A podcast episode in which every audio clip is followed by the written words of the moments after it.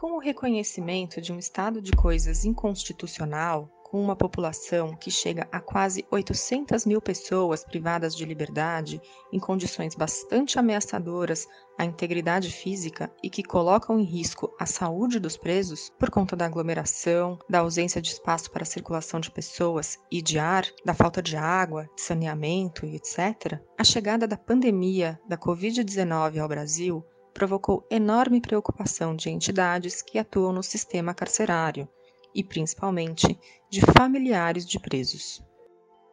Esse foi um trecho do texto Situação Carcerária no Brasil: Persistências Autoritárias e Recrudescimento Punitivo, da pesquisadora do NEV Camila Nunes Dias, que também é professora da Universidade Federal do ABC. O artigo foi escrito para o Relatório dos Direitos Humanos no Brasil, do NEV, e discutido aqui no Cidadania 21, podcast produzido pelo Alan Felipe e por mim, Cristina Uchoa. Podcast Cidadania 21. Uma parceria do NEV com a Comissão Arnes e com a Unpox. Um programa que traz os temas abordados em cada artigo do novo relatório da situação dos direitos humanos no Brasil. Desde março de 2020, o mundo entrou numa situação de pandemia em razão do coronavírus. Na esteira disso, o Conselho Nacional de Justiça Brasileiro, o CNJ, criou a Recomendação número 62, com uma série de sugestões aos tribunais e magistrados para prevenir a propagação da Covid-19 nos sistemas de justiça penal, carcerário e socioeducativo. Mas a medida, que tem uma adoção voluntária, teve pouca adesão. É, enfim, então são vários pontos que visavam o quê? Reduzir a população carcerária. Como? Reduzindo a entrada e aumentando o fluxo de saída. Né? Então, essa era a ideia do, do, do da resolução do CNJ. Quem está no regime semiaberto, já ir para o regime aberto, para sair do sistema prisional. Né?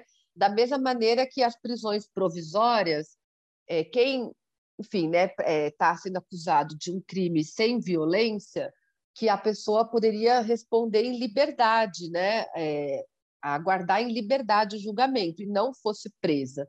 A, a, aplicação disso na prática ela não alcançou, né, digamos assim, o um montante de que, que, que poderia ser alcançado, né? Em contrapartida, medidas que prejudicaram ainda mais a situação do cárcere foram aplicadas. E ela foi, ela foi mais tímida. Agora, as principais medidas que foram efetivamente aplicadas no que, no que diz respeito à pandemia foi justamente aquelas que restringe ainda mais e agrava a condição das pessoas presas, que foi de imediato se suspenderam as visitas de familiares, né, e ficou, eu acho que está voltando agora e não, ainda não está voltando totalmente, mas então ficou mais de um ano e meio essas visitas suspensas. É importante destacar que a proibição, a restrição da visita não é só porque o preso fica sem o contato familiar a, a, família, ela de certa forma mantém o preso lá dentro, com comida, alimentação, itens de higiene, roupa. Então, quando você fica um tempo tão grande assim, sem visitas, significa que as condições lá estão piores também.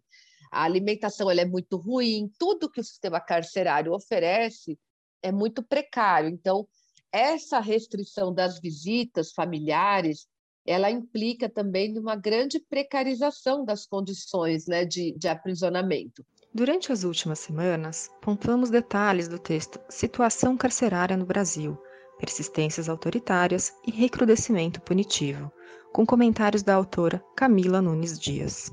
Para ler este ou outros artigos do Relatório de Direitos Humanos no Brasil, basta acessar o site www.neve.prp.usp.br e clicar na aba Relatório de DH. O Cidadania 21 traz destaques dos textos do Relatório de Direitos Humanos no Brasil, junto com rápidas conversas com seus autores. Assine o podcast no seu agregador e se inscreva no nosso canal do YouTube youtube.com barra Vídeos. Até a próxima! Este foi o Cidadania 21, uma iniciativa do Núcleo de Estudos da Violência da Universidade de São Paulo, o NEV USP. As atividades do NEV têm apoio da Fundação de Amparo à Pesquisa do Estado de São Paulo, FAPESP, por meio do programa dos CEPITS, Centro de Pesquisa, Inovação e Difusão. O podcast tem a produção de Alan Felipe, Cristina Uchoa e Rafael Benchimol, colaboradores da comunicação do NEV. A edição é de Alan Felipe.